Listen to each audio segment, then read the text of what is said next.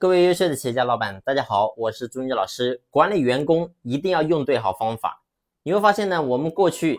然后呢，觉得这个员工没有能力，但是呢，你会发现最后这个员工去了别的企业，办事非常认真，结果呢也做得非常好，结果呢他成为了别的老板的得力助手。所以呢，当我们觉得我们自家的员工没能力、不听话的时候，其实咱们作为老板，你应该真的去想想，到底为什么会这样子。就好比一个老师教学生，如果说班级里面所有的学生成绩都很好，但是呢，只有一两个的学生的成绩很差，那么问题呢，可能是出在这个学生的身上。但是呢，如果说整个班级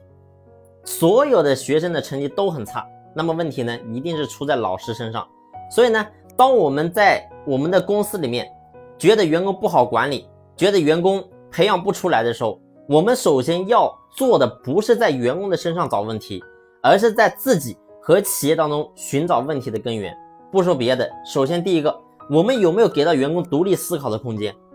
你会发现，一个人他能够真正的思考，然后呢有强大的逻辑，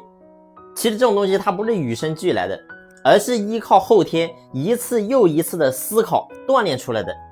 所以说，今天咱们做老板，如果说你不给员工独立思考的机会和空间，又怎么让员工能够成长强大？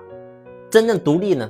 所以一个能够真正独立的员工，你会发现他背后一定离不开一个会引领的老板。同样呢，一个事事都依赖别人的员工，他身后呢也一定有一个承包一切的老板。就好比说我们家里的小孩也是一样的。如果说家里的小孩，你所有事情都为他做好，你会发现这个人他是很难成才的。所以说，老板越是放不开手，员工越没有办法成长。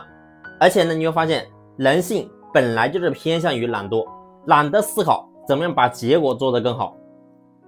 懒得为自己的结果，然后呢去承担责任。所以呢，凡是员工他不能够真正独立思考，都是源于老板习惯性的给答案。所以呢，咱们做老板，在工作当中，真正员工他提到问题的时候，我们不要立刻给出员工答案，而是呢要将问题抛给员工。学会呢使用和激发员工的智慧，只有当员工他能够真正独立思考，他才能真正的为企业问题操心。好了，这一期的分享呢就分享到这里，感谢你的用心聆听，谢谢。